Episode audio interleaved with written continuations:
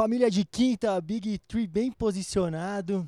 Marcel Pedrosa, Adalto Pedreira e eu, Gustavinho Lima, aqui num dos lugares mais charmosos de São Paulo. Hoje a gente está no Bona Casa de Música, que é um dos lugares mais gostosos e aconchegantes para ouvir uma boa música em São Paulo. É uma casa sensacional, toda arborizada aqui em Pinheiros. Rolam shows incríveis. Né? Durante a pandemia deu uma pausa, eles fizeram shows online. E agora tem tido alguns showzinhos menores, né? Respeitando os protocolos de saúde. Mas é um lugar incrível. Tem uma comida deliciosa também. E a gente está muito grato aqui de estar tá nesse lugar bem gostoso de São Paulo. E a nossa série Lendas tá voando, tá de vento em popa né? Todos os episódios emblemáticos aí com personagens de diferentes esferas. E hoje a gente está com uma lenda do basquetebol nacional. Ela que é uma das maiores detentoras de título, talvez seja o melhor arremesso de três da história do basquetebol nacional, né? Campeã mundial, pela seleção brasileira, medalha de bronze nas Olimpíadas, jogou na Europa, WNBA. Atualmente você pode ver ela com todo o repertório, toda a simpatia como comentarista nos jogos do NBB. Ellen Luz, é um prazer ter você aqui no nosso de quinta. Nossa, o prazer é meu, gente. Nossa, obrigada. Eu, eu tinha até falado pro Marcel, né? Esse negócio de lenda, gente, menos, não é assim. Mas eu fico feliz, feliz pelo reconhecimento. A gente sabe que no, no nosso país você ser esportista não é nada fácil, principalmente para mulher. Então, eu uhum. agradeço realmente de coração o reconhecimento. Não foi fácil, né? A nossa luta, é, o atleta ele sofre muito, né? Tem muitos desafios pelo caminho, mas eu fico grata, grata e feliz de estar aqui com vocês para contar um pouquinho da minha história. Ellen, para a gente é um prazer ter você aqui. Eu posso falar hoje que eu sou seu companheiro de trabalho Verdade. e com muita é, orgulho mesmo. Você sabe a admiração que eu tenho por você, eu já falei isso algumas vezes, mas a minha admiração cresceu ainda mais a partir do momento que eu realmente te conheci, com toda a sua simpatia, sua simplicidade, sua humildade, o seu jeito leve de levar a vida. Então vou fazer um paralelo, Gu. Eu acho que a gente está no Bona, você falou um lugar super tranquilo, super simpático, acho que casou muito bem com a nossa convidada, que é uma das pessoas mais simpáticas aí do mundo do basquete que eu conheço nos dias de hoje. É um prazerzão estar contigo aqui, Ellen, nesse momento especial pra gente. Obrigada. Que bom que eu passo essa leveza, né? Talvez pela minha personalidade, meu espírito de encarar a vida. Que bom. Eu não sou um peso, né? Que ótimo. E aqui a gente tem uma admiração especial por armadores, né? Tem o é. armador Gustavinho, o Sal é outro armador, eu não, eu não tanto, mas então toda vez que vem um armador aqui a gente fica muito feliz, é sempre muito curioso. E é muito legal e muito genuíno isso que o Sal tá falando, porque você é uma craque de bola e você mantém toda a sua humildade assim também durante os comentários, né? E você mostra toda essa sua simpatia mesmo, né? É muito gostoso assistir a transmissão do NBB como você com, como comentarista. O Marcelzinho também é a enciclopédia do basquete Nossa. aí. É a dupla, é, é a dupla. É uma bela... Coloca lá no chinelo. Imagina. É, é uma bela dupla. E a gente, normalmente a gente começa pelo início, mas hoje a gente vai é. começar pelo final. Tá.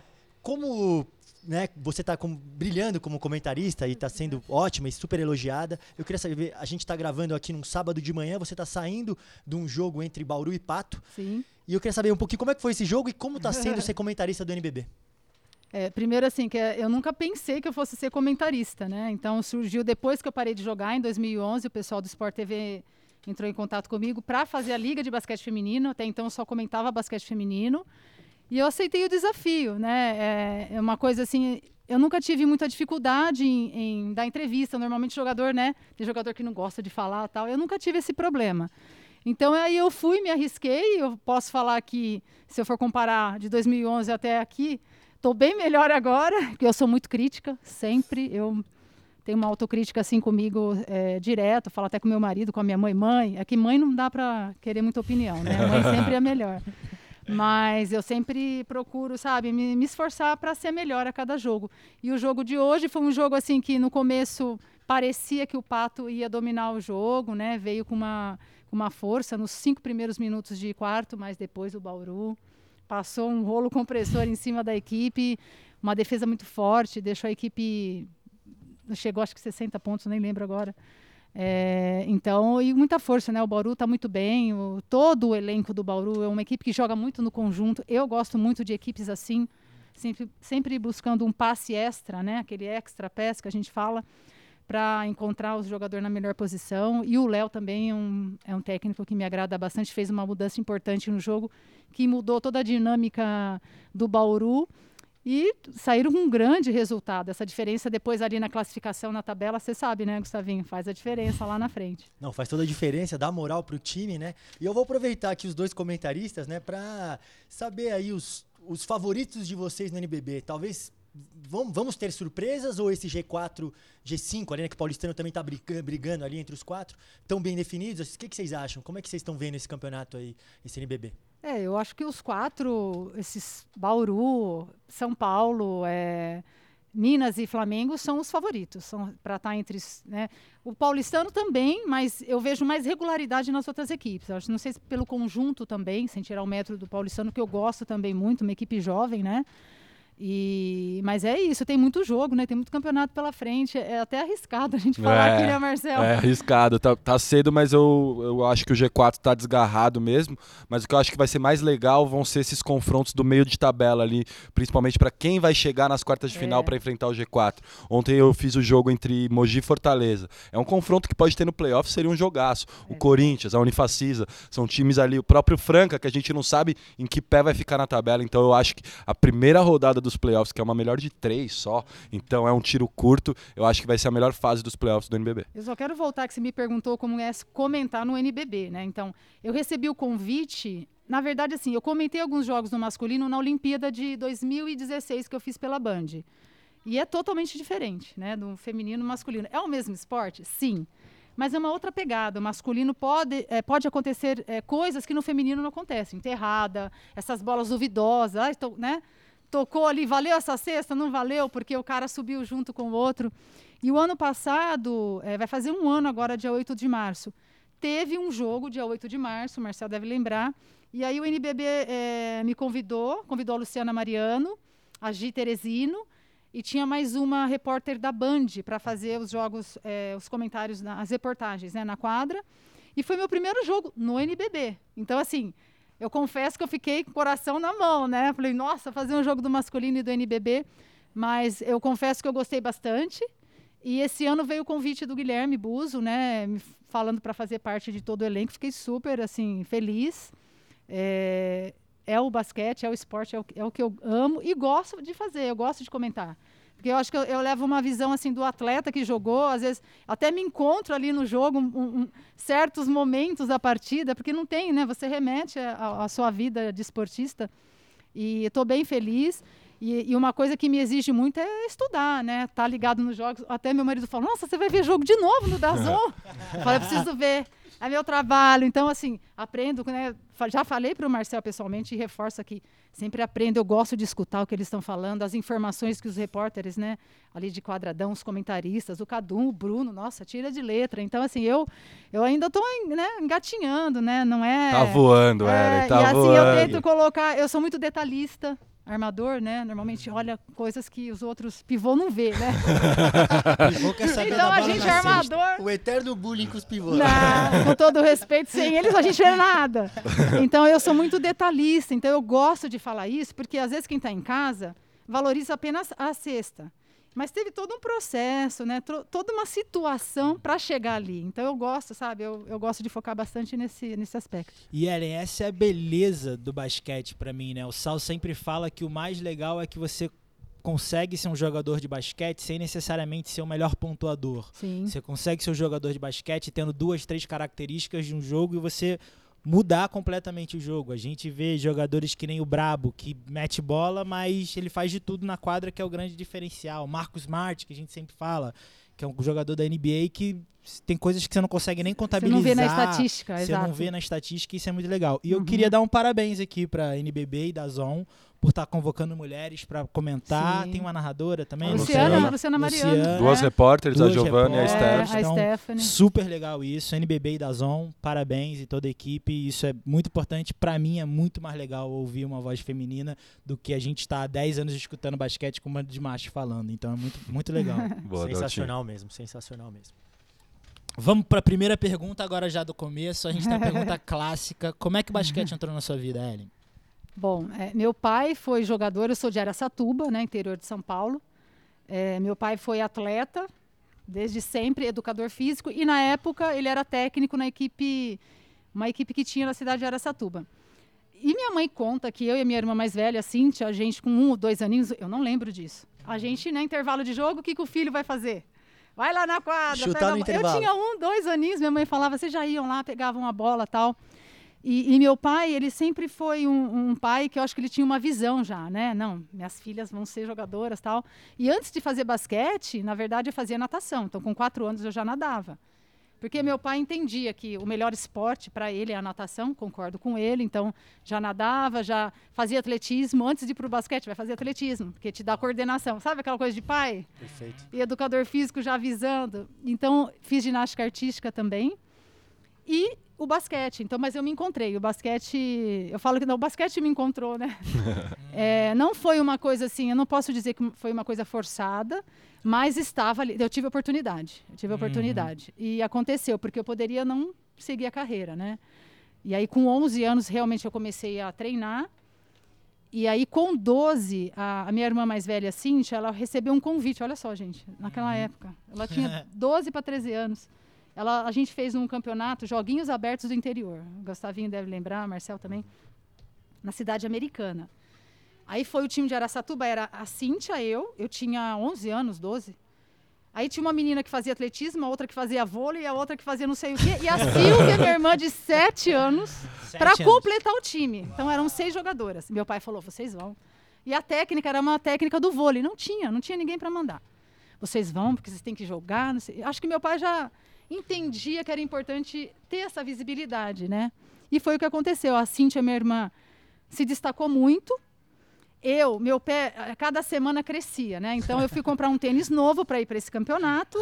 Eu comprei o tamanho 37, chegou na semana do campeonato, meu pé estava no 39. Então eu estava com bolha no pé, eu não consegui jogar. É sério isso, não é Uau. mentira não. Eu não consegui jogar o que eu poderia, né? Uhum. Podia ter feito melhor. E aí a minha irmã se destacou o Borracha em Jundiaí, Uhum. Norberto. Ele, o time dele ia jogar um campeonato mini, porque antigamente como que funcionava? O campeonato mini acontecia uma semana no colégio Divino Salvador. Então, todas as equipes vinham para esse colégio e faziam ali uma semana de jogos. Era muito legal, muito bacana. E dormia ali no colégio, sabe? Essa coisa de, né? E aí a Cíntia foi. Meu pai deixou ela ir. Meu pai, nessa época, era divorciado da minha mãe. E aí deixou a Cintia ir e a Cintia foi a melhor do campeonato. Uau. Ela ganhou a girafinha. Lembra a girafinha? Claro. Gustavinho ganhou- tem uns na casa dele lá. Imagina! Ai, eu acho tão lindo aquele troféu. Muito podia, legal, né? é Podia muito- voltar. Podia voltar mesmo. E aí a Cintia ganhou a- o girafinha lá, aí o Borracha quis que ela ficasse pra seguir, né, como jogadora. Gente, 13 anos a minha irmã. Aí o meu pai falou: não. Se a Cintia for, tem que ir a família toda. Porque tem a Ellen, tem a Silvia e tem o meu outro irmão que jogou basquete também, somos em quatro, né? Nesse primeiro casamento do meu pai. E minha mãe, como não estava bem com meu pai, aquela coisa de divorciar, a família não ficou legal, né? Vambora, minha mãe, minha mãe deu as caras e fomos. E aí comecei verdadeiramente assim a minha carreira em Jundiaí, Uau. disputando o campeonato Mirim. Com- Gente, eu, eu falo, gente, eu tinha 12 anos. Como que pode sair de uma cidade por causa de um basquete que eu nem sei se eu ia virar jogadora, sabe? É o destino. É o destino e a coragem da minha mãe. Porque se não fosse a minha mãe, eu não estaria onde estou hoje. Não, e é muito legal. E o Daltinho. E, Ellen, a gente entrevistou a Janete aqui no de quinta e foi um episódio muito especial, né? Ela é uma das maiores jogadoras da história do basquete, a maior detentora de recordes e títulos do Brasil, né? E ela poderia sim estar aqui no fazer parte do time do Lendas, né? E a gente vai republicar o episódio dela, né? E, e ela fala com muito carinho da medalha de bronze que vocês ganharam pela seleção brasileira em Sydney, né? É, Olimpíada incrível, né? E ela falou super bem. E você era uma das principais jogadoras é, desse time do Brasil. E tem um gostinho especial, né? Porque você estava jogando com a sua irmã Silvia e ganhou essa medalha de bronze junto. É, foi incrível, né? Você estar em família, né? É, vivenciar uma conquista, todo um, um trabalho com a sua irmã, não tem preço. Eu tinha perdido a Olimpíada de Atlanta por conta de uma lesão no joelho. E era para ter também né, é, feito parte dessa, dessa geração, porque eu até cheguei a treinar com a equipe, mas não deu certo. Eu, eu falei, não, gente, preciso me cuidar, né? Uma Olimpíada passa, e a minha carreira? Uhum. Então fui me cuidar, tal. Em 2000 a gente voltou e voltou bem. Era até para a Cintia estar presente nessa seleção, porque ela estava treinando. É, fez parte de toda a preparação do grupo. No último corte foi o dela, injustamente. Injustamente? Injustamente, eu falo porque a minha irmã vivia, é, a gente jogava, eu, a Silvia e a Cintia, a gente estava no Paraná, basquete. Então a gente já estava jogando juntas ali. Uhum. E a Silvia machucou no clube um, um tempo e a Cintia teve que assumir. é, teve que ter um papel de mais liderança na, na equipe e ela foi muito bem, pontuando, ajudando, muito defensora, né? Sempre defendeu muito bem. E acredito que foi injusto justamente porque o atleta, para mim, ele tem que vai para a seleção, ele tem que, quem é o melhor no momento? É esse que tem que ir. Não dá para eu querer dar uma chance para um que daqui um ano vai ser o jogador porque ele tem um talento, porque, sabe, apostar. Seleção não é, sabe, é, é- é viver aqui, aquele momento do atleta, porque você não sabe o que vai acontecer depois. Aí a Cintia foi cortada, mas fui com a Silvia e foi incrível, o Sidney. Eu abri mão até de ir para a WNBA, eu tinha um convite para ir. Uau. É, aí eu falei, não, falei pro meu agente, não vou. Eu quero ficar com a seleção treinando do começo ao final, porque eu sei que esse negócio de vai para Estados Unidos, eu não vou eu não vou treinar lá, eu não vou jogar os minutos que eu preciso jogar, porque eu sei que é difícil, né? Então eu vou treinar com a seleção. Eu quero essa medalha. Então, falei, não vou. E se a gente E tivesse fiquei. as três irmãs lá, nunca Ia aconteceu na Guinness, história. Guinness. Uau, uau, seria incrível. Foi uma pena, viu? Porque eu acho que a Cintia merecia. A gente sempre fala desse assunto em casa, vou ser bem sincera para vocês. Ela fica meio assim, mas eu falo, ai, Cintia, já foi, né? A gente, você teve o seu valor também, né? Porque você não tem uma medalha, né? E ela, às vezes ela não se valoriza, mas ela foi uma grande jogadora também. Que demais, que demais. E que pena, né, que a gente É. perdeu as três, mas tem as É. duas irmãs, né, que representaram o Brasil e isso é sensacional. O Ellen, você tocou já no, nesse assunto da, da sua ida para os Estados Unidos. É, é pouco tempo depois da, da, da medalha de Sydney ali, 2001, você Isso. aceita mesmo o desafio de, de jogar na WNBA. Eu queria saber de você, a gente tem algumas histórias pra gente contar aqui, mas eu queria aquela percepção básica de como foi esse momento, assim, é, de chegar nesse- na liga lá, a liga estava ainda começando, já tinham algumas brasileiras jogando lá. Como que foi essa decisão e esse momento de você encarar o desafio de jogar na- no melhor basquete do mundo, vamos dizer assim? Foi bem pensado. Eu lembro que a gente, não sei se vocês lembram, em 98, é, eles montaram uma seleção lá da, WN, da WNBA e vieram jogar no Brasil. Eu jogava em Santo André nessa época. Nossa, gente, eu arrebentei naquele jogo. É Eu fiz, olha lá as estatísticas, depois vocês me falam. vocês a ganharam, Janete, vocês ganharam esse nós jogo? perdemos. Ah, perderam? a Jane fez acho que 40 pontos. Eu fiz mais uns 28, quase 30. E o técnico, que era o, o Cha- Chamberlain, que era o técnico da Janete no Rio, só queria que eu fosse para lá. Aí eu fiquei assim, falei, gente, é os Estados Unidos 98. Aí eu falei, não, não sei, né? Porque eu tinha que fazer o training camp, porque lá, né, quem é draftado vai direto. E os outros, eu não era do nível lá das meninas, né? Tudo bem, tem que ir pro training camp, vamos pro training camp. Não fui. Aí passou a Olimpíada, Chegou em 2001, eu já estava jogando no Paraná com a Vicky Bullet e a Muriel Page, que eram as duas americanas, amigas nossas, né, que estavam no Brasil já. A Page nem tanto. Perdão, a, a, a Vicky só, a Vicky. E aí, a Vicky Bullet. E aí, é, eu falei, ela falou, Ellen, você tem que ir para os Estados Unidos, você tem que jogar lá, não sei o quê. Aí deu certo do meu agente encontrar o Washington Mystics, não era mais o time da Jane, era um outro para eu treinar. Uhum. Aí eu falei, ah, eu tenho que ir pro, lá pro training camp? Eu vou, vai fazer o quê? Atleta tá acostumado, né, com essas coisas. Aí eu fui achando, gente, vou ser sincera de novo com vocês, achando que eu já estava no time. Eu treinei bem. Eu não sei se é porque eu estava tão despreocupada. Aí o técnico, o, o meu agente me liga, o Nicolas, até falecido hoje. é, ele falou, Ellen, você ficou entre as 13, porque são 13 jogadoras lá, né? Eu Falei, eu fiquei como? Como assim? Sabe? Totalmente sem falar inglês. Fazia inglês aqui, tinha aula de inglês aqui, mas chega lá, você fala, gente, o que, que é isso? Bom, enfim, acabei ficando no time. E aí eu tive muita, ah, muita sorte de ter a Vicky e a Paige, que tinha jogado comigo no Rio também, né? Que tinha falado que era no Paraná, mas era no Rio. Me ajudaram muito. A Vicky Bullet falava português, italiano, aquela jogadora americana campeã olímpica que tinha viajado o mundo todo. E foi muito legal. Foi uma experiência assim única. Eu tive muita sorte do meu técnico ser australiano, Tom Meyer também, excelente técnico, amei. O time não foi tão bem no primeiro ano, no segundo foi melhor. Com a Marianne Stanley também, que era assistente no primeiro ano, e ela se tornou técnica no segundo. A gente quase chegou a ser campeão da, da conferência. Eles pegaram playoffs e perdem a semi, não é para isso? Nova York, é. Beck Hammond jogava também nessa época, sensacional, incrível. E eu falo, gente, eu peguei a melhor fase da W. A Jane, né? A Jane é desde 97. É Tina Thompson. Era a, a, a Becky Hammond, sabe? É, é, Teresa, a Teresa Edwards jogou um pouquinho também, já no final foi quando eu cheguei. Eu falo, Lisa Leslie. Eu falo, gente, e as, as australianas, que eu sou super fã daquelas jogadoras.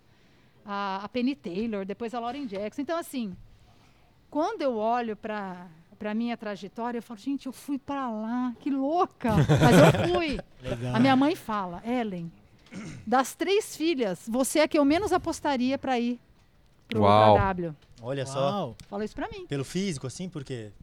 Pelo meu jeito, É. né? É como? É toda. Eu sempre fui assim, muito quieta, muito serena, sabe? E o meu físico eu pensava. Uhum. Porque eu não tenho nada a ver com o estilo delas. Mas é o que você falou no começo. É, os americanos, eles valorizam a sua qualidade. Eles não ficam, eles não ficam olhando o seu defeito. O que, que a Ellen faz de bem? Mete bola de três. Nossa, eu chegava lá, o técnico falava, você vai pra... Eu não jogava de armadura. Você vai que a Anne LeFleur vai te dar a bola na lateral. Eu ia, parava, chutava e arremessava. Então eu, eu era valorizada nesse aspecto. Eu não tinha, eu fiz, eu melhorei, óbvio, porque você treina tanto que não tem como você não ficar forte lá. Claro. Imagino. E me diz uma coisa, você já jogou, a gente vai falar um pouco mais, já jogou bastante aí pelo mundo. É o foi o maior basquete, basquete mais competitivo que você jogou Sim. contra? Sem Melhor dúvida liga nenhuma. do mundo em tudo, gente. O nego- É. Meu negócio lá era ir para casa, dormir, comer, ir pro treino. Eu não tinha preocupação com nada. Uhum. Uma estrutura fantástica, um país maravilhoso. Eu amo os Estados Unidos. Eu morei em Washington, cidade fantástica. Morava ali ao redor, né? No último ano, o Otávio até estava comigo, meu marido que está aqui. A gente morou na capital. Incrível. Então, assim, uma qualidade de vida incrível, um tratamento incrível.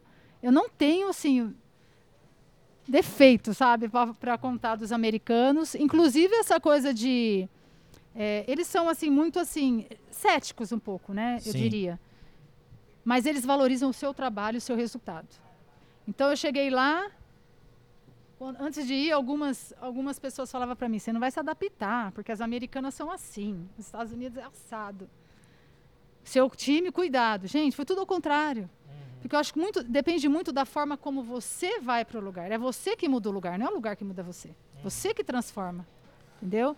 Então eu fui com esse meu jeito, treinava muito, treinava, treinava aquelas, sabe aquelas máquinas de arremesso que tem, né? Sim. Que se arremessa a bola volta automático para você, treinava demais. E aí foi super, eu adorei, adorei morar lá em Washington e fui super feliz lá. Não, muito legal saber mais né, sobre a WNBA. E fazendo a pesquisa pro, pro episódio, a gente ouviu é, a sua participação no- na Era do Garrafão. E que também está muito divertido, ah, né? foi legal. É mesmo. mais, é mais longo, eles vão mais Renan. a fundo, né? É. Falando da WNBA, né? Eles também têm um conteúdo muito bacana. Sim. E tem uma história muito divertida que eles contam que quando você chegou lá em Washington, no Mystics, é, eles, você não falava muito inglês, como você falou agora, É. e a hora que anunciava o seu nome, Ai, tem mesmo. né? Ellen, luz! E todo mundo começava a gritar, luz! Ginásio inteiro, gente. E você achava o quê? Que eles estavam te vaiando? Gente, era assim. Porque, né, aquele primeiro ano caipira, né? Que eu falo, eu sou caipira, gente. Eu sou lá de Aracatuba. Aí chego lá, não falava nada de inglês, melhorei do segundo, ainda, né? Capingando, mas enfim. Chego lá e chama, né? Eles têm essa, essa coisa é, de dar um espetáculo para o público. Então, a gente em Washington, a gente tinha uma média de torcedores de 11 mil pessoas por jogo. Olha só. 11 mil pessoas. Aí vai e chama a Ellen, né? E fala luz lá. Eu vou, eu- aí chegou um, acho que no quinto ou sexto jogo, eu falei, Vicky, Vicky, o que, que eu fiz, Vicky? Esse pessoal tá me vaiando. Toda vez que chama meu nome, eles começam a vaiar. Falou, não, Ellen, não é isso. O ginásio inteiro tá falando seu, so- seu sobrenome. Luz. Arrepia. Arrepia, porque Sim, quando é que você vai imaginar, né? Que um ginásio inteiro, 11 mil pe- pessoas está torcendo por você e gosta de você, né? Sim. Então, assim, eu fiquei muito feliz, muito feliz. E eu tinha um pouco também, da, o brasileiro tem muito disso, de bri- vibrar, Sim. faz uma defesa.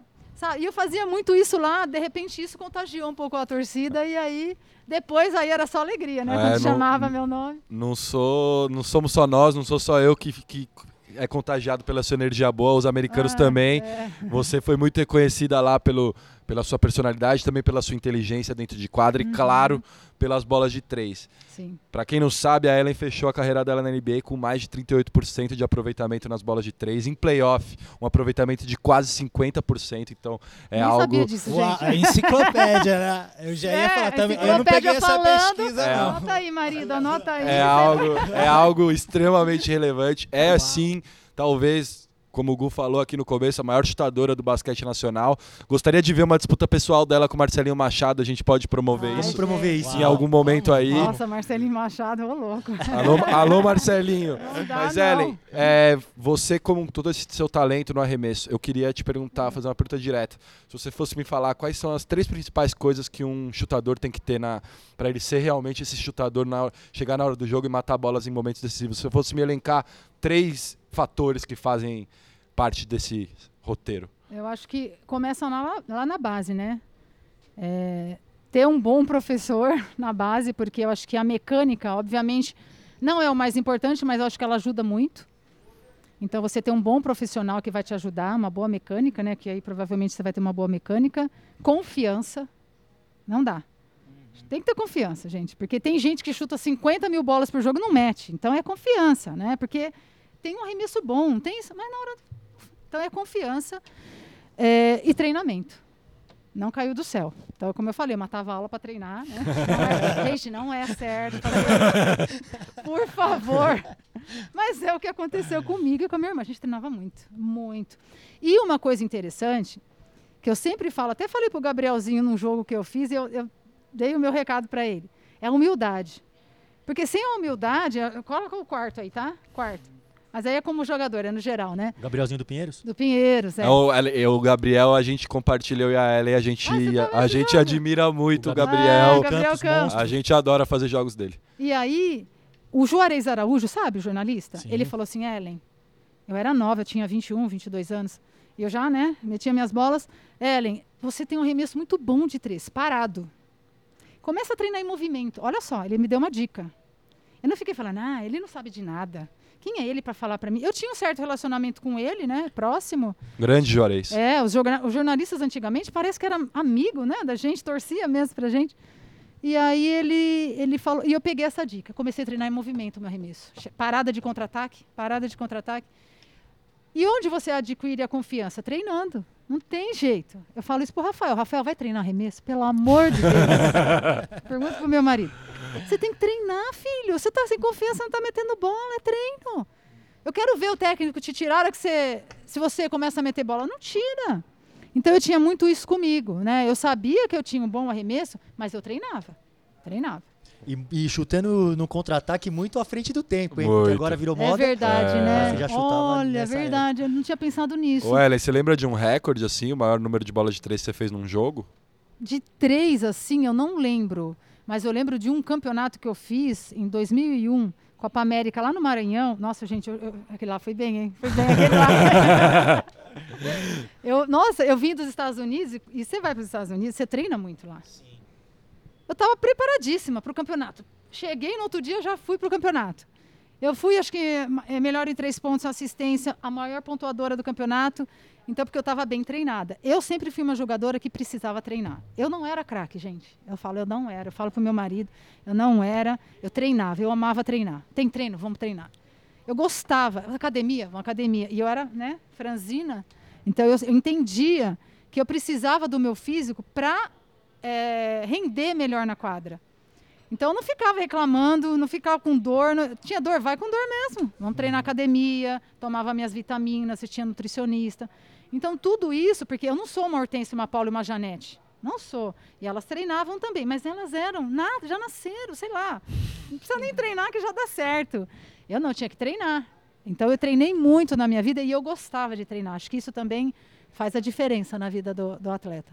Não, muito legal você falar de tudo isso, né? É, do foco, né? Do treinamento exaustivo e, do- e de várias coisas que precisa se abdicar, né? Para ser um jogador profissional de alto rendimento. Uma jogadora profissional de, de alto rendimento. E agora a gente vai entrar no momento aqui, arquivo confidencial Oh, do, do de quinta. ô louco, meu, ô louco! E que, que é uma pergunta muito legal do seu irmão Rafa Luiz, Ah, que mandou ver. pra gente aqui, É. que tem um pouco a ver com isso, né? Então eu vou soltar aqui. Vamos ver. Fala galera do De Quinta, aqui é Rafa Luz. Oiê, tudo bem? É, eu queria fazer uma pergunta que eu acho que seria é, interessante, né? até mesmo para mim. É, eu que sou seu irmão, é, acho que seria bacana o pessoal ficar sabendo, né? É, a gente sabe que na vida de um atleta profissional a gente acaba abdicando de muitas coisas, né? Acaba deixando de fazer muitas coisas é, durante a, a carreira.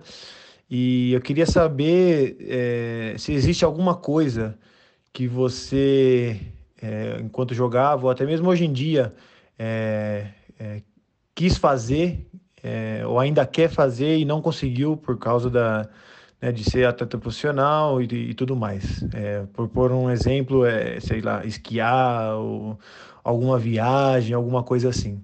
Um beijão. Ai, que lindo. Beijo, Rafa. Então, eu acho que é abdicar de tudo, né? Que não vai te favorecer. o que ele falou de esquiar, olha só, a gente morou em Andorra, que, perdão, ela nasceu do Gel, que está a 10 quilômetros de Andorra, onde neva quase o ano inteiro. Eu podia esquiar, mas eu tinha medo de machucar meu joelho, tinha medo de me lesionar. Eu abdiquei de engravidar. Que eu falei, eu tinha comigo, não, assim, casei, né? Normalmente casa, quer ter filho, eu falei, não, não vou ter filho agora, vou deixar para depois, que eu já estava quase, né, 30 e poucos anos, mulher, gravida, tenho filho, vai voltar, não, eu, porque eu sou assim, eu tive meu filho, eu vou cuidar dele, não vou deixar ninguém cuidar, eu vou cuidar, não vai ter babá, não vai ter mãe, nada, avó, né? Então eu abri mão disso, e o atleta, eu acho que a nossa vida é feita de escolhas, né? Então eu tenho eu tenho dois caminhos, ou escolho para cá ou escolho para lá.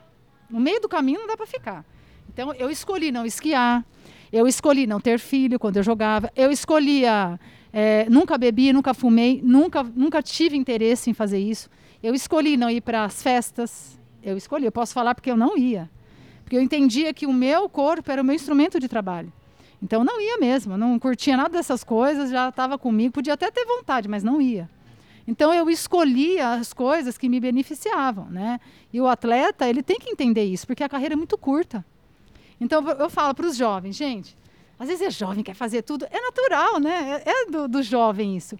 Mas pensa, você é um profissional, vale a pena você fazer isso? Vai acabar, isso aqui acaba. E passar rápido, num piscar de olhos, acabou a sua carreira. E aí? Né? Então não dá, eu acho que tem que pesar as coisas e sempre escolher o que é certo, o que é correto. Não, e a vida é feita de escolhas para todo mundo. Eu Pra acho tudo. que para o atleta, durante o período de adolescência, começo, final da infância, adolescência, no seu caso começou com 12, 12 anos, as anos. suas escolhas, É, né? Exatamente. Que envolvem escolhas familiares, que é mó loucura, sabe? Eu com 12 anos, meu pai. A minha escolha 12 era ir no, no cinema ou não ir no cinema. Não era uma coisa, mudança de vida, de mudar de Exato. cidade, nada do tipo. E é uma peculiaridade do esporte, cara. É, assim como hoje eu tenho meu trabalho, eu tenho as minhas peculiaridades, eu tenho o que eu tenho que fazer, as minhas responsabilidades. Não sei se infelizmente ou felizmente talvez não se caba nenhuma classificação dessa, mas a vida do atleta ela começa cedo e termina cedo. Então o Giovannone fala muito de planejamento. Você, eu, eu, eu vi entrevista sua falando de planejamento para ter filhos também depois, etc. Então tem que abdicar de coisas e a questão é escolhas. Né? Choices, é o que, que a gente escolhe na vida e tem que entender a responsabilidade. Para um atleta, ela começa aos 15 anos de idade. Para mim, ela começou um pouco mais tarde porque eu escolhi outras coisas da vida. Mas é importante, é importante a molecada escutar isso no sentido de né, não é não, não é só o simples não ir para festa, é cara, entender a responsabilidade de ser um atleta. Sim. Não é a pontual aqui ou ali ou ali. Pode ir, mas entenda a responsabilidade que você tem, que foi uma escolha sua. Exato. Se não foi uma escolha sua, se foi uma escolha de outra pessoa, reveja, vai procurar, seu, vai procurar o seu interesse e tudo mais, mas isso me atrai muito. Eu sou psicólogo, eu não sei se. é, Ah. então me atrai muito essa- esse, esse, esse tesão dos, do- dos jogadores desde novinho de Sim. ter esse nível de responsabilidade que eu olho pra minha vida e falo, cara, que loucura esses caras acordarem cedo pra treinar. Não odiava acordar Hoje eu acordei cedo. 5 da manhã para vir Aí- fazer o jogo. Aí. Porque mulher, não é que nem homem, né? Eu falei, meu marido, eu quero tomar banho, eu quero secar meu cabelo, lavar meu cabelo. Aí ele, ai, tá bom, então vai. Eu fico uma hora fazendo essas coisas. Aí tomo o meu café e venho, entendeu? Mas o atleta é o que você falou. é, ele leva isso para a vida dele depois. Né? No nosso projeto social, eu não estou preocupada se o menino ou o menino vão ser jogadores profissionais de basquete. Isso é o menos importante. Mas a pontualidade, o treino é 5 horas, tem que estar 5 horas na quadra. Perfeito. Respeitar o seu companheiro, isso o basquete, o, o esporte dá. Né? É, ajudar, ser altruísta, ajudar o outro a crescer, a melhorar, não tirar sarro, né? Porque criança tem muito disso. Sim, sim. Então, os valores que o esporte me deu, eu, eu, vivia né, a minha vida inteira no esporte e vivo até hoje, graças a Deus. Não tem melhor caminho. Eu falo que todo mundo deveria fazer esporte. Uhum. Não é para ser profissional, mas para aprender valores, né? Que a vida te pede, né? Ah, eu vou lá trabalhar numa empresa, ah, se você não tiver os valores para aquela empresa, você não entra, filho. Perfeito. É? É, exatamente, é muito lindo esse relato íntimo, eu também concordo plenamente. Né? Acho que são os valores, são é, é, a coisa mais gostosa do basquete, né? A melhor é. lição, o melhor aprendizado, né? Se vai ser profissional ou não é só um detalhe. E você falou dos seus projetos sociais. Tem. Queria que você falasse um pouco mais, né? Você tem projetos sociais em Louveira, em Jundiaí, né? Trabalha com crianças, né? Que não tem oportunidade, tem e crianças em escola. Então, queria que você falasse um pouco mais, Helen. É a nossa paixão, né? De eu devolver para o basquete, assim, que é, é, muito legal. Eu acho que nós, é, eu acho que você como psicólogo, você deve saber melhor que eu Acho que cada um tem o seu propósito de vida. Né? E eu vejo que eu fazendo esse trabalho que eu faço hoje, eu falo que não é um trabalho, gente. Não é um trabalho, é um prazer. A gente ama ir para a quadra, cuidar das crianças, conversar com o pai, conversar com a mãe, conversar com o diretor da escola. Essa criança melhorou? Essa criança está indo. Nossa, Ellie, sabe? Você tem esse feedback. Então, esse é o meu propósito de vida hoje. É, é, é, com a, associação, a gente montou a associação eu com as minhas irmãs em 2007 que a gente queria fazer que alguma coisa. 2007 eu já jogava, a gente não conseguiu assim dar andamento, né, fazer ela acontecer é, realmente, mas no papel já estava tudo certinho, né? Porque é muito burocrático, vocês sabem, claro, no nosso país, né? Uhum. Então a gente já foi meio que adiantando o processo. E aí eu terminei a, a carreira em 2011, a gente foi para Louveira e depois de um tempo ainda a gente entrou com um projeto com incentivado pelo governo do estado e deu muito certo. A gente encontrou um parceiro fantástico que é a Fine guloseimas e abraçou nossa, a nossa causa lá e demos, demos início né, em Louveira. E depois de do, quatro anos nós fomos para Jundiaí. Jundiaí tem um carinho especial, foi onde eu comecei. E a empresa é de Jundiaí. É, você não quer ir para Jundiaí? Opa, vamos embora. Aí sim. Aí levei o projeto para Jundiaí e continuei em Louveira. Então, em Jundiaí, a gente tem 225 crianças. Uau. Entre meninos e meninas e 250 em Louveira, que até falei para você, né, Gustavinho? 47 mil habitantes na cidade. Você conseguir alcançar essas crianças e é dentro da escola, né? Que eu falo que a escola e educação, é, esporte e educação tem que estar tá junto. E assim, é uma alegria, sabe? A gente passa esses valores, que eu a gente educa os nossos professores para isso. Ah, ela errou a bandeja, não tem problema. Depois ele aprende lá na frente. Tá respeitando o amigo? Tá chegando na hora? Tá vindo uniformizado, porque recebe uniforme. Tá tudo certinho? Então, tá ok. É isso que vale pra gente. Maravilhoso. Família de Quinta 2021 chegando cheio de esperança. E a grande novidade para você que é apaixonado pelo basquete é que a partir de agora você pode ser um colaborador do nosso projeto. Para você que gostou e se contagiou aí com os personagens e com as histórias que foram contadas aqui no De Quinta, agora você pode nos apoiar através de uma campanha de financiamento coletivo que o nosso Big Tree preparou para você. E tá cheio de coisa legal, desde newsletter até um racha especial com o nosso Big Tree e convidados. Já pensou isso? É só entrar no catarse.me que todas as informações e inscrições estão lá. Você procura de Quinta Podcast, se torna um apoiador e torna o nosso sonho possível. Vamos estourar nesse 2021. Obrigado a todos os ouvintes e vamos que vamos. Um forte abraço! Muito legal a resposta, né, da sua pergunta do Rafa. Tem que abdicar de tudo praticamente. A gente desenvolveu aí para devolver para o basquete, né, tudo que o basquete traz para gente, assim, né, como ser humano, né. E e aí você falou também do Rafa que você dava uns puxões de orelha nele para ele treinar arremesso. E ele é um cara que sabe o papel dele na equipe. A gente recentemente entrevistou Marcelinho Huertas, que falou também super bem dele, que ele reconhece o papel dele dentro da equipe. A gente falou com um grande treinador, que a gente não vai dar spoiler agora, mas é um grande treinador. Já ia te dar bronca já. E a gente não pode adiantar ainda, mas essa foi uma entrevista estouro e que sabe muito de basquete e reconheceu também o trabalho do, do Rafa Luiz. Não, o Rafa está muito bem no Campeonato Espanhol faz tempo, né? É, anos de Europa, reconhecido lá o trabalho dele. E se seleção é momento, você acha que ele vai ter uma vaga na, nas, nas Olimpíadas, no pré-olímpico? Eu acho que ele tem muita dificuldade, porque é uma, uma vaga. Gente, ser jogador de basquete masculino é difícil. Uhum. E hoje eu acho que grandes jogadores, né? O próprio Huertas, mesmo com a idade, está jogando muito bem. Eu torço muito pro Raulzinho para a seleção. Eu adoro o Raulzinho. Eu acho tá jogando que, muito. Nossa, é um desperdício ele não ir para a seleção. E o Jorginho, que eu sou fã, número tá um. número dois, número um sou ah, eu. É. eu amo o, o, jeito dele, né? Então, assim, eu acho que o Rafael tem muita dificuldade. Mas vem a questão do técnico. Porque eu posso escolher, você pode escolher, né? Então, assim, depende. O torcedor ele vai escolher o jogador que ele acha, vai falar mal, vai. Mas o que, que o técnico quer para o time? Então depende de mim. Eu vou torcer sempre para o meu irmão mas eu quero que ele conquiste o espaço dele por mérito. Entendeu? No caso aí, o Petrovic, eu já ouvi várias entrevistas dele, até conversei com você, né, Marcelo? Lembra? Ele adora o Rafa, porque o Rafa é grupo, gente, ele, ele se doa. Ele pode não ser o melhor arremessador, ele não, não, faz ponto mesmo, que eu acho que ele tem que mudar isso, porque ele fazia na base, por que não faz no adulto? Na base fazia 40. Então acho que falta essa confiança que eu falei para o bom arremessador e treinar, né? Então, não sei se ele está treinando não, mas tem que treinar. Toma essa, Rafa. Toma essa. Vamos lá. E aí eu acho que é isso. Ah, ele, ele vai ter, ele vai, vai para a seleção? Não vai? Vai depender muito do que o, o Petrovic, né, no caso, é o técnico e vão agora disputar a vaga lá para a Olimpíada. Que ele quer para o time dele? Porque o Rafael, eu sei que ele é defesa, ele é grupo, ele se doa, se tiver que dar cabeçada ao Tetocumpo lá, ele vai dar, como ele fez. né? A gente sofre lá em casa. Eu, eu falo, Otávio, eu não vou assistir esse jogo hoje, porque quando é da sua família, gente, é difícil. Imagina. Tá do lado de fora. Então, assim, eu acho que ele tem um grande desafio pela frente. Um grande desafio pela frente. Não é fácil. E eu acho que tem que ir quem está bem no momento e que esteja dentro também do, do, do que o Petrovic, né, no caso técnico, tem preparado lá como estratégia de grupo, né? De eu não sei o que o Petrovic vai fazer, mas eu falo aqui, para mim ele tem que ir. Eu acho que ele tem uma vaga aí, ele agrega muito pro time. O time tá veio foi bem no mundial, não podemos achar que a derrota para a República Tcheca foi o fim do mundo. Eu acho que o time tá encaixado, tá entrosado.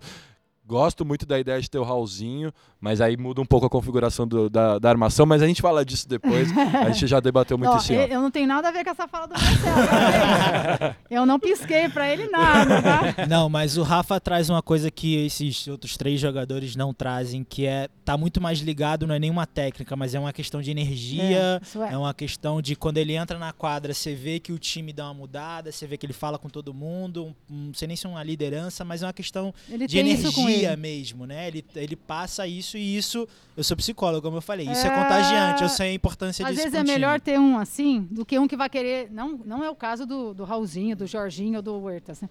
de querer mostrar o seu jogo e fazer e tal. Então, às vezes é melhor ter um assim, como você falou, que vai encaixar. Então, por isso que eu falo, depende do técnico, depende gente. Do, e do né? momento também do jogo. Ele isso. pode entrar, pode ficar no banco. Que eu acho vai, que ele relaciona bem. muito bem Exato. isso. O relacionamento na seleção, eu falo, seleção é bom ter jogadores não vaidosos. Sim. Tira os vaidosos. Verdade, gente. Verdade. Quando você deixa o ego né, de lado, a vaidade, o grupo só cresce e só é, ganha. Não é só na seleção, não. Acho que deveria isso ser um lema de vida. vida deixa, né, o seu ego, é... deixa o seu ego aqui e entre. É depois verdade. entre. Sem dúvida. É trabalho em equipe. E a, gente tá, é, a gente tá muito bem servido de armador, né? Você falou desses três, mas também tem o tem. Fúvio, que hoje talvez seja o melhor armador jogando no NBB. Inteligente veterano. Demais, Iago. Iago matando, Caio Pacheco. Nossa, tem o Iago. Elinho Alexei. Alexei. Tem, tá, tá, tá, cheio de armador bom. É, vai ser uma disputa braba aí. Vai. Né? E aí, falando ainda em devolver para o basquete, o Arquivo Confidencial Parte 2, Meu Deus. que de uma pessoa que é uma parceira nossa, já participou aqui do De Quinta, foi um episódio emblemático, que é a Damires, hoje está brilhando no Minnesota linda, Lynx.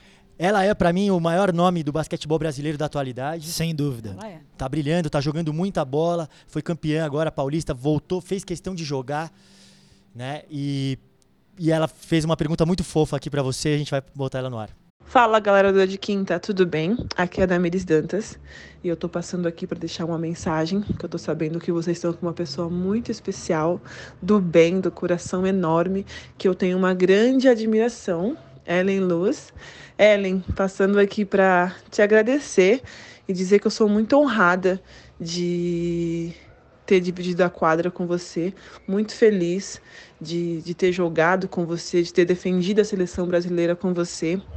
É, gratidão pelos ensinamentos, pelo cuidado que você teve comigo quando eu cheguei na seleção bem novinha. Gosto muito de você, da sua família. E tem um episódio muito legal que eu lembro até hoje, não sei se você vai lembrar, que é no Mundial, no dia do jogo contra a Espanha. Já faziam dois jogos que eu não entrava, né? Não tinha entrado ainda. E aí no corredor, indo para o jogo, você falou: fica calma, concentra, que hoje você vai entrar. E eu tava super nervosa, ansiosa, porque seria meu primeiro jogo, né? Se eu entrasse. E você me passando essa mensagem, acalmando. E, e eu entrei nesse jogo e foi um jogo que eu fui super bem contra a Espanha. E eu nunca esqueci daquele momento ali no corredor com você. Então, te admiro demais. Muita gratidão. E aproveitar para deixar uma perguntinha para você. É, quando você foi para W, como que foi a sua adaptação? Foi alguém com você? No meu caso foi a tia Jane e isso facilitou muita coisa, me ajudou muito. E para você, como que foi? As americanas te receberam bem? Demorou muito para se adaptar? E é isso. Um beijo e saudades. Ai, que. Ah, uma querida, Tamires, né? Ah, essa é uma criancinha, uma fofa. É, ela é muito fofa. Não, eu falo, gente, eu não lembrava desse episódio do corredor. Você vê como é importante as suas atitudes, né? Às vezes você está fazendo coisas que para você é normal. Eu fui lá, calmei ela, porque ela era jovem demais. E serviu, né? Então, a gente, até isso a gente tem que escolher bem. O que você está xingando? Você está falando o que para sua amiga, para sua companheira? Escolha bem as suas atitudes, as suas falas, né? Obviamente que eu acho que eu não fui assim 100% da minha vida, tive os meus momentos de nervosismo, mas nesse momento em concreto, eu agradeço, né, poder ter ajudado. E a Damires eu falo, eu acho que é uma das jogadoras mais inteligentes que eu já joguei. Eu lembro no, na preparação do Mundial em 2010 na República Tcheca, foi desse, dessa situação que ela está falando. Chegava no treino, era novinha. Aí tinha a Alessandra, tinha. Acho que a Ega estava também. Eu não lembro agora quem era. A Kelly estava. O Carlos Colinas, que era o técnico espanhol do time, ele falava jogada tal. Essa menina, gente, ela olhava, chegava na hora de executar. Não vou falar os nomes, né? As outras Tava assim, perdida. Porque o espanhol, né? Até eu ajudava muito, porque meu marido é espanhol, eu consigo entender muito bem. A Damires, você não precisa falar nada para ela. Ela é muito inteligente, muito. Então, o diferencial da Damires é isso. Ela é muito inteligente, ela entende o jogo e ela era jovem, né? Você fala, ah, ela já tem 30 anos. Não, ela tinha 19 anos, acho, 20. Ela era muito novinha. Então, isso me chamou muito a atenção da Damires. Eu gostava muito de treinar com ela, de jogar com ela. Jogamos pouco na seleção, porque eu já estava praticamente no final da minha carreira. Eu joguei 2000, 2009, 2010 e aí em 2011 eu encerrei, né? Não, não queria mais saber, já estava com outros planos também pessoais. Mas a Dames é incrível. E a minha adaptação na W, o começo foi difícil assim, porque foi a primeira vez assim que eu tinha ido, já tinha ido para a Espanha, 2000 Não, não tinha ido para foi o meu primeiro país, 2001, é verdade. Sim, foi tudo novo para mim. Mas eu não tive tanto problema, porque eu tinha a Vicky, que tinha jogado comigo, e a Paige, também tinha jogado comigo no Brasil. Tem que ser bom, né? Essa coisa de, de claro. receber os estrangeiros tal. Então, elas me ajudaram muito. Mas eu fui sozinha. Também eu já tinha 27 anos, eu fui sozinha, não fui com ninguém. E acho que para a Damires foi mais difícil porque ela era muito nova quando ela foi para a W, né? Ela era novinha, então Sim. a tia Jane ajudou muito. tia Jane. Grande tia Jane. Oh, um que trio, hein, cara? Que trio. Na verdade é um quarteto das nossas mulheres do basquete feminino que, que estiveram aqui no de quinta já. Começamos com a Lalinha, passamos por Damires, Tia Jane e agora Ellen Luz aqui. Que que é isso? Eu não tenho nem palavras para esse quarteto. Põe, põe um pivô, põe uma pivô, a gente disputa o, a WNBA. WNBA. Chama, chama. Quem vai ser essa pivô, hein? Ai, meu Deus. É, não vamos dar spoiler, mas a já gente tá sabe aí, já que já tá, tá aí. Tá vindo Ai, essa senhor. pivô, hein? Tá vindo. Mas, Ellen, a gente falou já muito da sua carreira, é, principalmente nos Estados Unidos, que você já disse que é o, a liga mais competitiva e foi um momento realmente especial. Uhum. Mas o grosso da sua carreira mesmo é construído na Espanha. Espanha. A, a gente está vendo aqui o Otávio. Graças a Deus, o Otávio também, que, né, fruto dessa sua passagem lá na Espanha. Foi. Você jogou em mu- muitos times, jogou até no Barcelona, a gente teve o Marcelinho Huertas Barça, é. aqui, a gente sabe que você teve uma passagem lá. É, foi diferente essa adaptação na Europa? Como é para uma mulher ir jogar basquete feminino na Europa? A gente sabe que lá às vezes tem mais dinheiro até do que nos Estados Unidos, tem esse calendário. não ganhei dinheiro, não. Infelizmente. Ah, Mas é que Deus. tem- Eu merecia pena. ter ganhado mais. Tem, um, Pena. tem, um, Ganhava tem uma não. questão de calendário também, que as atletas eh, jogam os torneios na Europa, depois voltam para jogar nos Estados Unidos. Uhum. É todo uma, um ciclo. A Damires mesmo, quando veio aqui no nosso episódio, ela tinha jogado em três times na mesma temporada, o que é muito desgastante psicologicamente. Brasil, Estados Unidos e Coreia. Ela jogou É. nos três, né? É, Nossa, Coreia não é fácil, né, É. gente? Questão do machismo, né? Olha. Estrutural, desses campeonatos curtos, né? Curto, jogadora é, tem uma série de, de coisas, É, mas eu queria W saber é pra- isso, a pra W você como um, assim, como você avala- avaliaria, Avaliaria. perdão, os- a sua carreira na Europa e depois a gente vai entrar nos episódios específicos. É, eu não tive problema nenhum na Europa para me adaptar. Eu acho que a Espanha é muito, tem muito a ver com a gente. Muito a ver. Obviamente, eles têm a cultura deles, a maneira, ah, o horário de almoço, sabe? Essas coisas. Come de um jeito, a gente come de, oito, de outro. Mas o, o jeito é muito parecido com o nosso, bem diferente dos americanos. E bem diferente da Rússia. Né? Eu falo, quando eu falo Europa, parece que eu estou tirando a Rússia, porque é tão longe. Eu morei na Sibéria, gente. Morei Uau! Sibéria. Então, assim, é, a Espanha, para mim, é eu, eu tenho nacionalidade espanhola, eu amo a Espanha, adoro, não tive problema. E quando fui para a Espanha, meu primeiro time foi o Barcelona, junto com a Érica, Ericão, minha tiquinha. Alô, Ericão. O, o negócio é minhas pivôs. e aí a gente foi super bem no Barça também, a gente ganhou o primeiro campeonato, né? Fui campeã lá com a Érica, tinha a Delisha Milton. Depois fui para Madrid, Rivas, joguei com a Becky Raymond lá também, fantástica. Uau. Muito inteligente. Ah, que jogador, aquele tamanho, meu Deus, jogava demais. E aí fui para outros times, encerrei minha, minha carreira em Honda Ríbia também, que eu adoro lá, é uma delícia, País Vasco. E eu não tive essa, essa, eu não senti tanto. Os Estados Unidos eu acho que eu senti mais. Talvez, Marcel, o campeonato é tão profissional e eu não estava acostumada com isso, Uhum. né? Porque a gente tem o nosso campeonato aqui, sim. Mas acho que é mais leve. Lá não, lá era uma tensão, era um jogo, era uma preparação. Três horas antes do jogo tinha que estar na quadra para ver o vídeo, para fazer a a- a- o tape lá no pé, né, no tornozelo, tal. Então eu acho que a forma como os americanos encaram com mais profissionalismo, talvez foi onde eu tive que me adaptar mais, mas também consegui passar super bem. E na Espanha já era mais o nosso ritmo mesmo, já era a nossa, né? Não que não tivesse o profi- profissionalismo.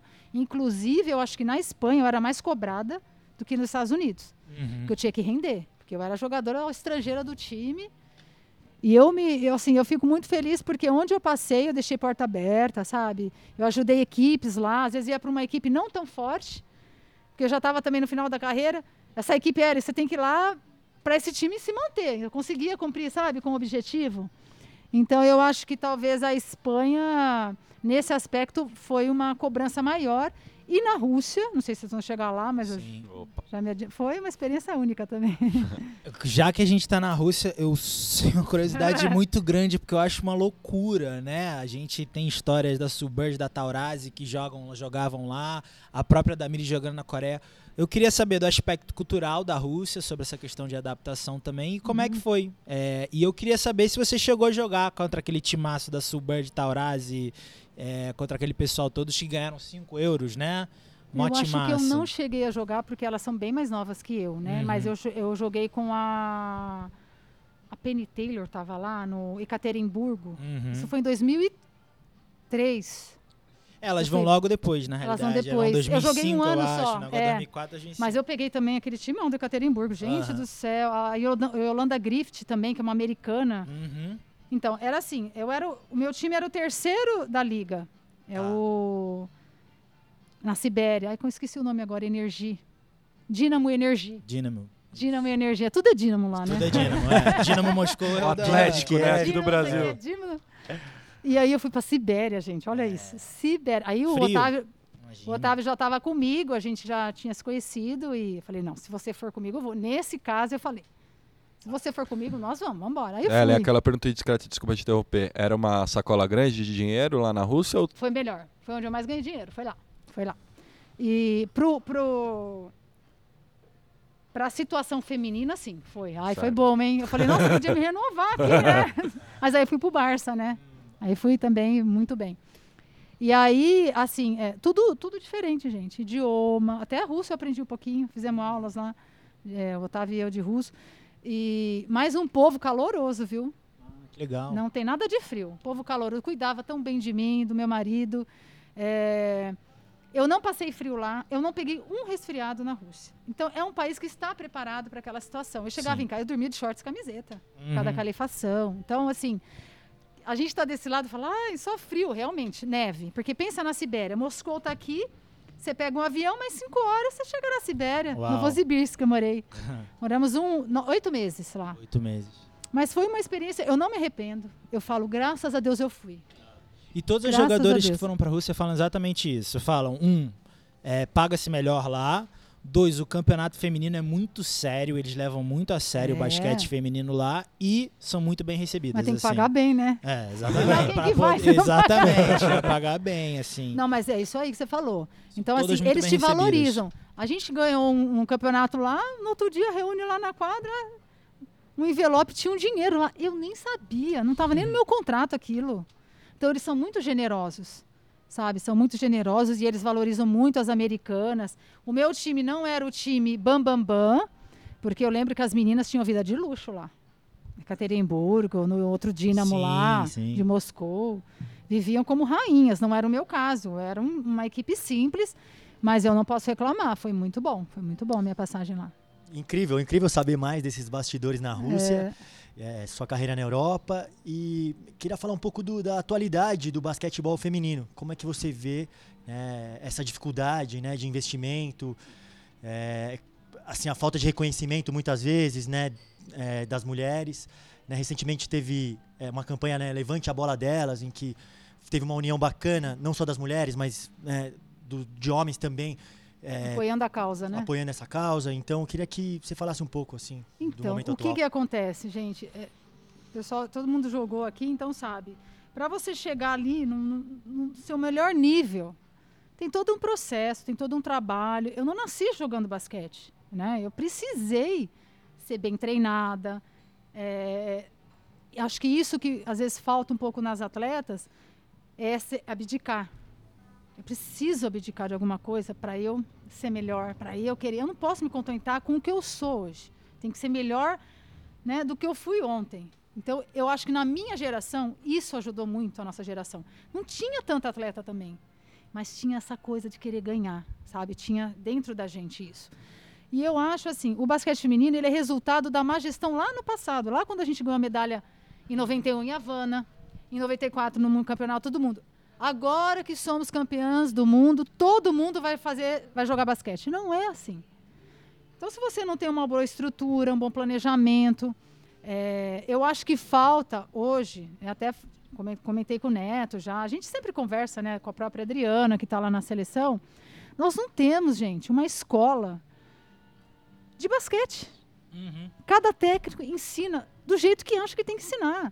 Então eu falo porque eu tenho essa experiência da Espanha e lá tem uma escola para você ser técnico lá, você não precisa fazer a faculdade de educação física, né? Então você, ah, eu quero ser, eu sou jornalista, mas eu quero ser técnico. Eu joguei, eu me identifico com a modalidade. Eu faço aquele curso que, que eles dão, que você tem que seguir. Se você não seguir, você não vai ser técnico. A escola de treinadores, né? Escola de treinador. Especialização, né? O conceito da A especialização. Espanha toda tem a mesma escola. Então, o que faz na Catalunha, faz lá no, no- em Málaga, lá embaixo. Que faz aqui. Sabe, sabe o que eu estou falando? Em Canárias, que tem, revela muito atleta, porque vem muito atleta também estrangeiro africano, tem umas meninas lá enormes. Pega na base, faz o trabalho bem feito. Então, eu acho que nós esperamos muito acontecer. Ah, vai surgir, vai surgir. Sempre vai ter uma, sempre vai ter uma. E no fim das contas, o negócio foi indo e não desenvolveu. Então não é de agora o resultado, sabe, Gustavinho? Então, assim, eu acho que agora, parece que com o Neto, com a Adriana lá, que tem um, tem um projeto, acho que é o projeto Adelante, é justamente para isso. Pra, ainda não foi lançado, mas por conta da pandemia, mas é para capacitar os técnicos, Porque eu penso, quando eu falo da humildade, tem que ter humildade dos técnicos também. Ninguém sabe tudo, gente, nessa vida. Eu preciso ter uma linha, uma cartilha, né? Seguir essa cartilha. Ah, eu não gosto desse negócio aqui de não dar o pick and roll no mini. Eu vou dar pick and roll no mini. Pô, você está falando para não dar o pick and roll no mini? É para não dar o pick and roll no mini. Aí, mas o cara quer ir contra aquilo que foi estudado, que foi preparado. Então, acho que também falta um pouco disso, dessa humildade de reconhecer. Ninguém sabe tudo, eu acho que a gente está sempre aprendendo. Eu falo, gente, eu estou sempre aprendendo. Eu cometo meus erros lá nos comentários, eu já me, já me conserto e já. Eu, nossa, aprendi mais uma coisa nova. É assim a vida. Então, eu acho que agora, no caso do basquete feminino, levante a, bota, a bola delas. Ok, ok. É, é legal ter né, essas, é, esse tipo de, de, de causas, mas também as meninas têm que botar da parte delas. Esse algo a mais, o querer a mais. E vim lá da entidade máxima, que é a CBB, que eu acredito que agora parece que com esse projeto, vai alcançar outros estados também, porque a gente tem muita visão aqui só do estado de São Paulo, né, porque é onde tem maior Sim. número de atletas, mas nós temos muita criança. Eu falo por mim, lá onde eu moro, uma cidade pequena, tem gente, tem muito talento. É uma coisa que você fica de queixo caído. Mas se você não tem uma boa preparação na base, coisa que eu tive, uhum. essa criança vai se perder no meio do caminho. Não, né? e, e, formar pessoas, né? Formar atletas, formar pessoas, ter essa preocupação. Também, a gente sabe? no episódio de Giovannone falou muito disso, da base, ter uma preocupação de ser formadora, não necessariamente ganhar. Se ganhar, ótimo, maravilhoso. Mas entender que é formar. E o mais triste aqui, vou lamentar um pouquinho, como a gente vê conquistas que nem as de vocês, conquistas que nem a do Guga, conquistas é. extraordinárias que não, que são um momento ali de começar uma coisa e não foram aproveitadas eu, eu, e passam tempo. Eu, eu acho que a gente tem que ter esse sentimento das conquistas e, e tal, mas ao mesmo tempo também eu penso que essas conquistas mostram o quanto o nosso país tem um talento natural, uma, uma, miscigenação de raças que poucos países no mundo têm. A gente fica tem louco. estilos é. físicos de todos os é verdade, jeitos. Não é falta de Brasil. material humano. Né? Não, não, o material humano a gente tem demais. Eu acho que o Brasil tem potencial para ser potência olímpica. Tá brigando Sim. lá entre os cinco primeiros toda a Olimpíada, mas aí eu acho que a gente vai ter que cavar um buracão lá embaixo e fazer um trabalho de formiguinha, é. mas eu também penso como, como você, Daltinho, mas eu também vejo, pô, a gente já teve ouro no tênis, na, na vela, o, o Thiago do, do, do, o Thiago, né, da, da do salto com vara, é, ou, é, 4 por 100, Braz, né? e, então a Rafaela Silva no judô, sabe? Natação, São, natação temos, é, é surreal. todos os esportes. Surreal.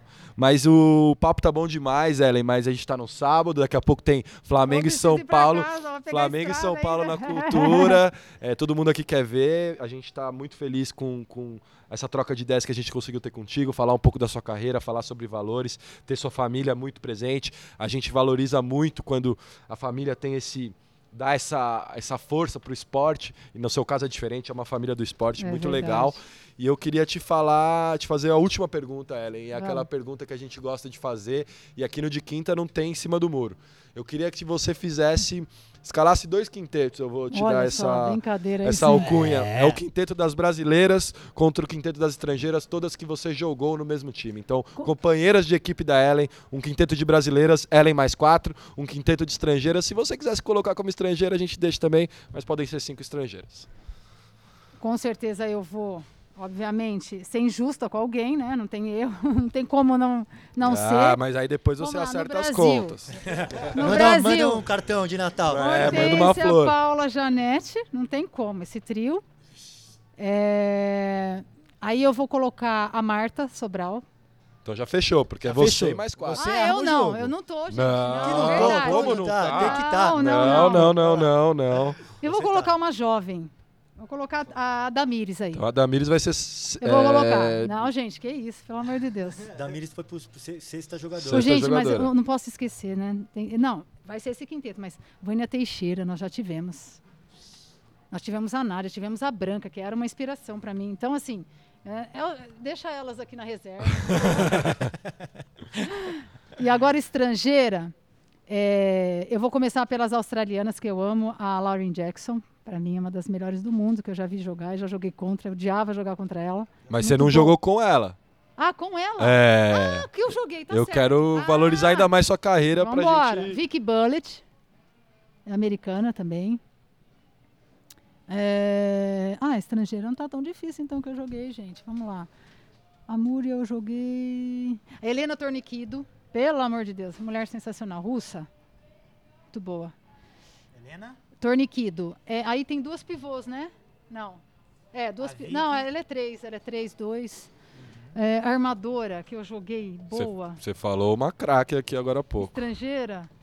A Beck! Nossa, a Beck Remo, gente, a menina é muito inteligente. É demais. A Beck Remo é, é que eu joguei com bastante estrangeira também. É que agora não vem na cabeça. Ajuda aí, Otávio. É, aqui no Brasil, tinha umas americanas ai, é, boas também na. Logo era muito novinha, eu lembro que vinha jogar. Ah, tem a. Eu gostei muito de jogar com a Helena Bonalti antes, é uma russa também. Eu sou apaixonado pelo basquetebol russo.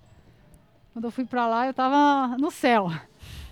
Quantas tem aí? Três? Quatro. Gente, não, a Chamico não.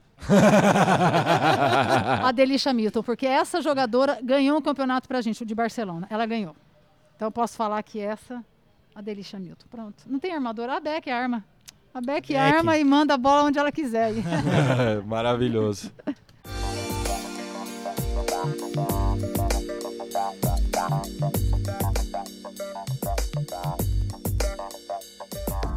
Pra fechar a nossa dica de quinta. Ah, então, eu- dica cultural, eu como eu morei em Barcelona, eu gostei muito de visitar os lugares ali, né? Gaudí, aqueles lugares fantásticos, Sagrada Família. Então, quem for para Barcelona, tá aí uma oportunidade de conhecer e É a sua cidade favorita no mundo?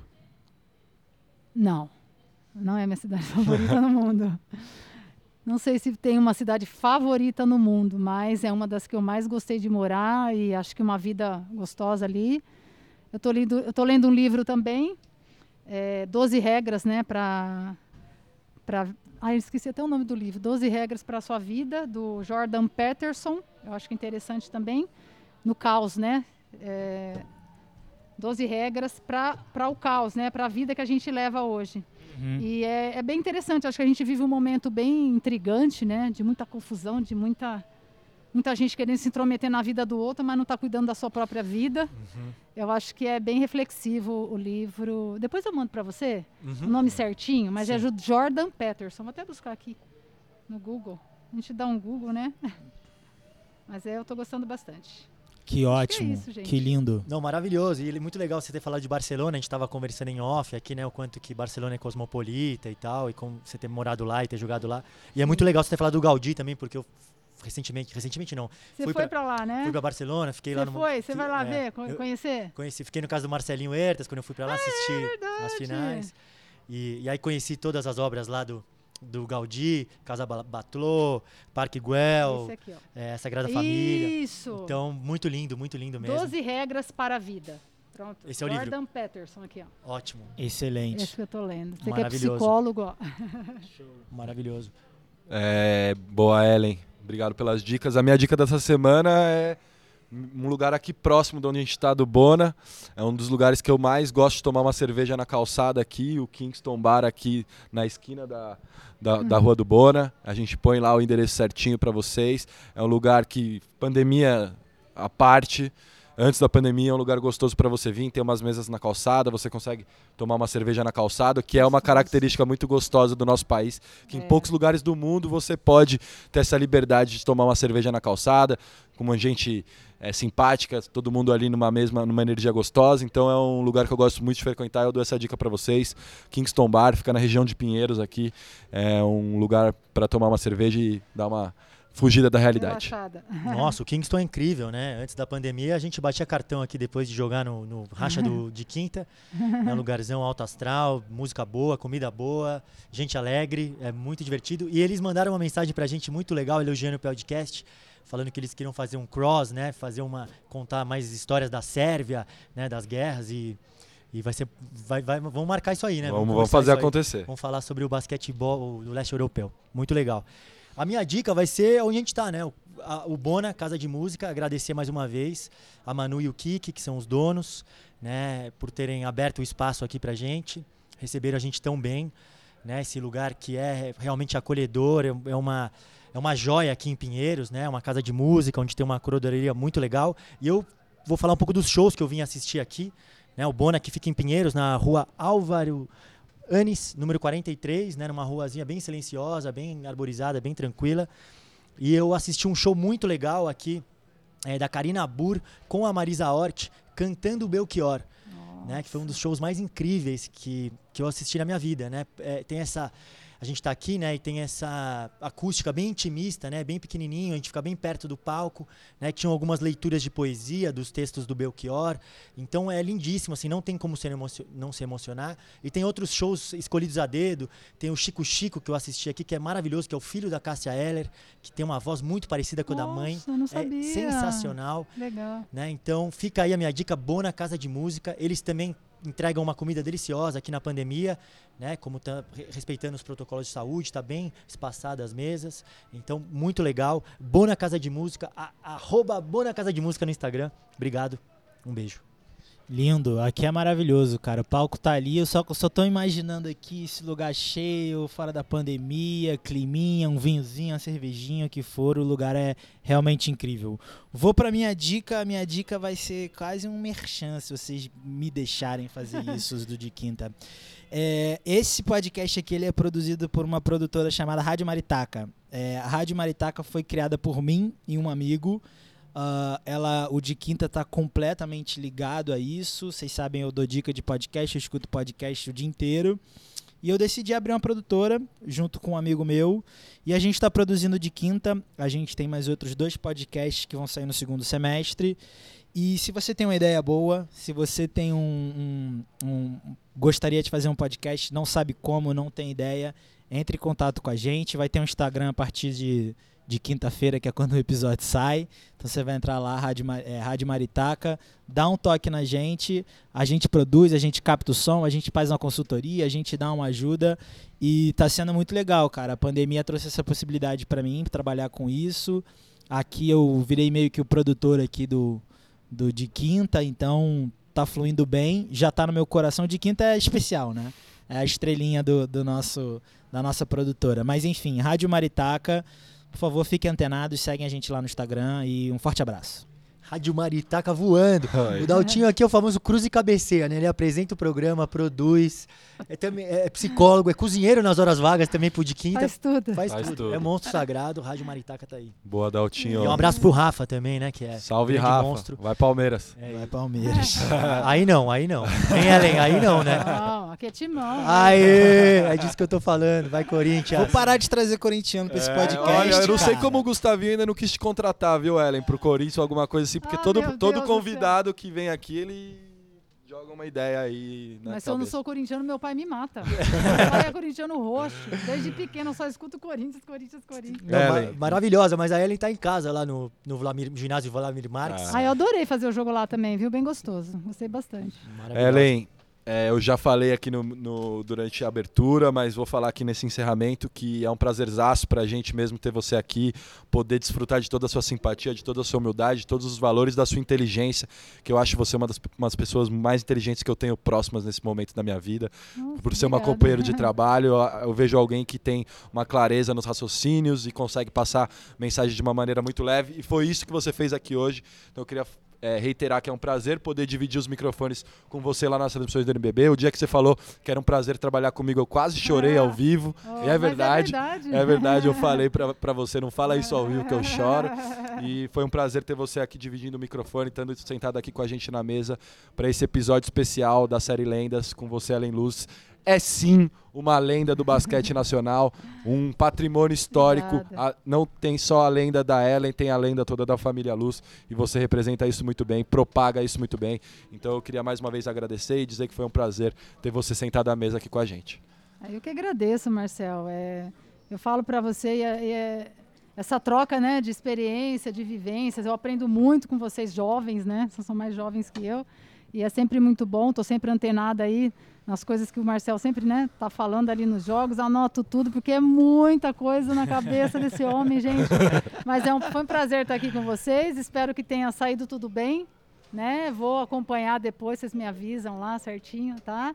E quero mandar um, um beijo especial para o pessoal que participou, né? A Damires, que teve o seu tempo ali, né, para mandar o áudio, o próprio Rafa também, depois eu vou mandar um áudio para ele para agradecer. E, e é isso. Contem comigo, estou aqui e a gente está sempre aprendendo e sempre disposto a ajudar. Acho que isso é o mais importante. Maravilhosa, Helen. Por mais personagens assim no Ah, esporte. Obrigada, Obrigado gente. por Obrigada tudo. Foi um prazer ter você aqui no sucesso, tá? Muito sucesso para vocês. Que vocês já têm, né? Vocês são um sucesso. Obrigado. Obrigado, galera. Forte abraço! Esse podcast é produzido por Rádio Maritaca, trilha sonora Guga Machado.